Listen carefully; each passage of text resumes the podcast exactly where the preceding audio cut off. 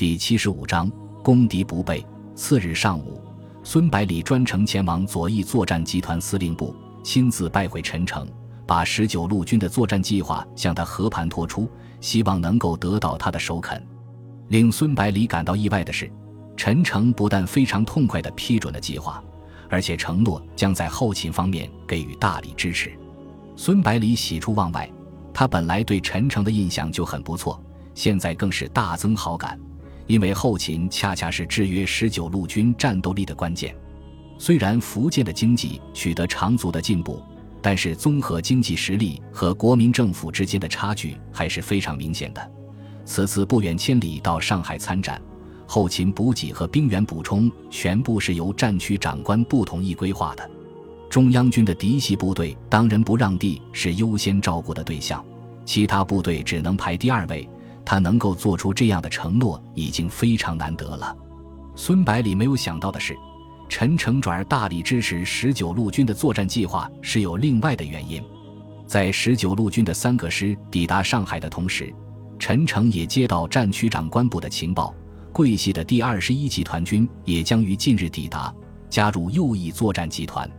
第二十一集团军的四个师都是白崇禧的嫡系部队。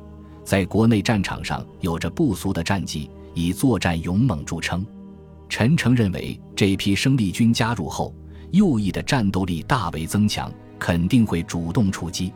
为了不把扭转战局的功劳落在他人之手，陈诚只好全力支持十九路军的作战计划。反正损失的不是中央军，即使失败了，老头子也不会大动肝火。孙百里可没有想到，背后还有这些故事。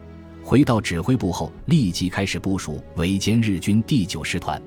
独立师负责从第九师团的两个旅团阵地的结合部把敌人分割开来，然后兵分两路，一路阻击日军的增援部队，一路和友军配合歼灭包围圈里的日军。由于独立师的任务最重，孙百里担心兵力不足，不但从军部的直属部队中抽调两个步兵营，而且从第六十一师抽出一个团。把敌人分割包围后，由第七十八师担任主攻。在战前准备会议上，孙百里一再强调，这次围歼的成功与否取决于部队攻击的速度，必须在发起攻击后四个小时以内结束战斗。因为以日军的运输能力，只要四个小时就可以把一个师团送达战场。当十九路军部署军队准备围歼行动的时候。第九师团和第一百零一师团依然毫不松懈地向独立师的阵地发起攻击，企图把独立师分割包围起来。浑不知危险已经降临。初秋时节的江南，正是秋雨连绵的时候，天空中总是飘着蒙蒙细雨，给人的心头留下冰冷的感觉。厚厚的乌云把可怜的月光全部遮挡住，不让一点光线洒落人间。王大猷把冲锋枪斜挎在后背上。悄无声息地爬出战壕，向着日军阵地的方向爬去。虽然夜色漆黑的伸手不见五指，但是他知道全排的弟兄肯定紧紧跟随在身后。条条黑影从独立师的战壕里爬出来，随即消失在浓浓的夜色中。在他们的身后，更多的黑影鱼贯而出，匍匐着向前进发。王大有虽然刚刚被提升为排长，可是心里却没有高兴的感觉。自家人知自家事，自己虽然久经沙场，作战经验丰富，可是却没有出色的指挥才能。这次要不是因为部队损失严重，实在无人可用，说什么也不干这个排长。现在只希望能用自己的经验，使弟兄们的伤亡少一点。日军的阵地修筑在几个土丘上面，隔着大片的稻田，和中国军队的阵地对峙。刚刚收割过的稻田里满是十几厘米高的稻茬和成堆的稻草，地面非常平整，既方便隐蔽，爬起来也毫不费力。连日的降雨在一些低洼的地方形成很多小水坑，王大有每次爬过一个这样的水坑，都忍不住哆嗦几下。军服早已被雨水淋湿，紧紧地贴在身体上，晚风吹过，带来阵阵寒意，直往人的心里钻。四十分钟后。王大有终于爬到日军阵地的前沿，这里距离敌人的战壕只有五十多米的距离，甚至连日军士兵的声音都能够听到。王大有缓缓挪动身体，使自己稍微舒服一点，然后耐心地等待着黎明的到来。日军虽然不时发射几颗照明弹，但是中国士兵的军服已经沾满了泥土，和土地完全是相同的颜色，即使走到面前都很难发现，更何况在漆黑的雨夜。九月三十日凌晨五点，已经下了一夜的细雨终于停了下来。虽然东方天际露出苍白的颜色，可是水汽和浓雾依然笼罩着地面，能见度只有十几米远。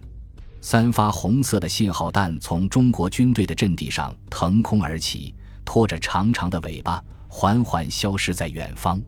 王大有双手一撑，从地面上站起来，摘下背后的冲锋枪，大吼一声：“弟兄们，冲啊！向前冲去！”在冰冷的雨水中浸泡了一夜的双腿有些麻木，刚跑出几步就是一个趔趄，差点摔倒在地。在王大有稳住身体的瞬间，几名战士已经从他身边冲了过去。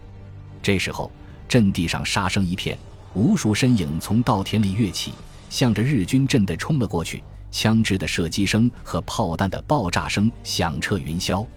不到十秒钟的时间，王大有就冲到日军的战壕前面。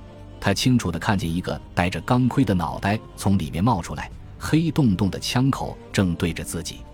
王大有下意识地扣动扳机，枪口剧烈地跳动着，喷出一条火舌，一颗子弹正中日军的左眼。与此同时，王大有感觉自己的右肩被猛击一下，接着立刻有火辣辣的感觉，来不及包扎伤口，王大有跳进战壕，一边扫射一边前进。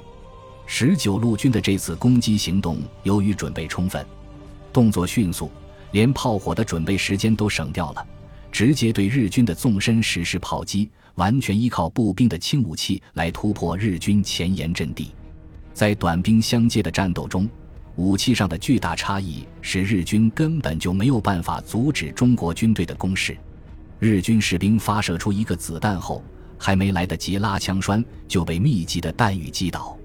手持半自动步枪和冲锋枪的十九路军官兵，以摧枯拉朽之势把战壕里日军迅速清扫一空，然后也不等后续部队赶到，立刻追击残敌，向日军的第二道防线发起突击。